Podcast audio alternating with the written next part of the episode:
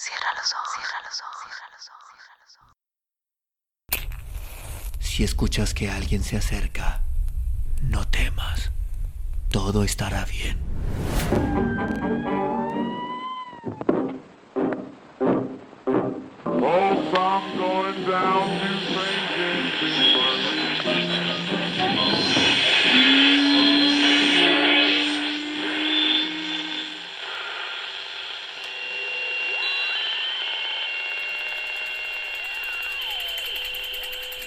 Estás escuchando, Crónica, Crónica, Lunares, el lugar, el lugar donde, donde entra por tus oídos, entra por tus oídos. Bienvenido. El misterio de David Lang. ¿Puede una persona abandonar la Tierra caminando frente a varios testigos presenciales? Antes de contestar esta pregunta, les sugiero que consideren el caso de David Lang. Sucedió en un abrir y cerrar de ojos en la tarde clara y soleada del 23 de septiembre de 1880. El lugar fue la granja de David Lang, a unos cuantos kilómetros de Gallatin, Tennessee. El destino preparó el escenario de este trágico misterio en medio de un hermoso paisaje. La casa de Lang era una construcción irregular de ladrillos rojos cubiertas por parras que la circundaban. Frente a la misma se extendía un pastizal de unos 40 acres, cuya altura había sido disminuida por el ganado que parcía ahí. La hierba estaba obscurecida por la sequía del verano que todavía no había terminado. En esa tarde tan particular, los dos hijos de Lang, George de 8 y Sara de 11 años de edad, estaban jugando con un nuevo carrito de madera, tirado por caballos del mismo material. Un juguete que su padre le había traído de Nashville por la mañana. Los niños estaban jalando el carrito por el pasto frente a la casa cuando su padre y su madre aparecieron en la puerta. La señora Lang le dijo a su esposo Apresúrate a regresar, Dave. Necesito que me lleves a la ciudad antes de que cierren las tiendas. En ese momento, el señor Lang, que había llegado a la cerca colorada alrededor del pastizal con el fin de ver a sus hermosos caballos de tiro, de los cuales se sentía orgulloso, se detuvo a un lado de la cerca para mirar su reloj de bolsillo, haciendo un ademán con la mano, y dijo Estaré de regreso en cinco minutos. Pero nunca más volvió. David Lang estaba solo unos treinta segundos de su encuentro con el destino, por desconocido que éste fuese. Los niños percibieron un carro tirado por un caballo que se acercaba por el camino y suspendieron su juego para esperarlo, al reconocer al juez Augusto Peck que siempre les traía algún regalo. La señora Lang vio el carruaje igual que David, puesto que hizo una señal de saludo al juez y se volteó para regresar a la casa. David Lang no había caminado más de una docena de pasos cuando desapareció frente a todos los presentes.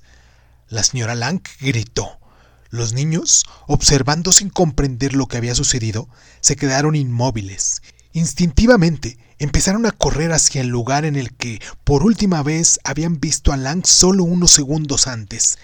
El juez Peck y su cuñado saltaron del carro y empezaron a correr a través del campo. Casi simultáneamente, los cinco llegaron al lugar en el que había desaparecido Lang.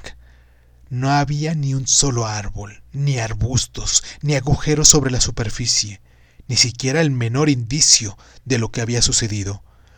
Los adultos buscaron una y otra vez a través del campo sin encontrar nada. La señora Lang sufrió un ataque de histeria y la llevaron gritando a casa. Mientras tanto, avisaron a los vecinos con el frenético sonar de la campana que se encontraba en el patio y ellos propagaron la alarma. Al caer la noche, grupos de gente estaban en la cela del acontecimiento, muchos con linternas. Peinaron minuciosamente cada centímetro del terreno donde Lang había sido visto por última vez unas horas antes. Incrustaban sus pies en el suelo seco y duro con la esperanza de encontrar algún agujero donde hubiera podido caer Lang, pero no había ninguno. David Lang se había ido. Había desaparecido frente a los ojos asombrados de su mujer, sus dos hijos y los dos hombres en el carruaje. En un momento había estado ahí, caminando a través del campo soleado, y en el siguiente instante había desaparecido. Durante las semanas que siguieron, las autoridades tuvieron que tomar medidas para ahuyentar de la granja a los curiosos buscadores. La señora Lang estaba en cama totalmente deprimida por el choque producido por esta experiencia. Todos los sirvientes la habían abandonado excepto el viejo cocinero Suki.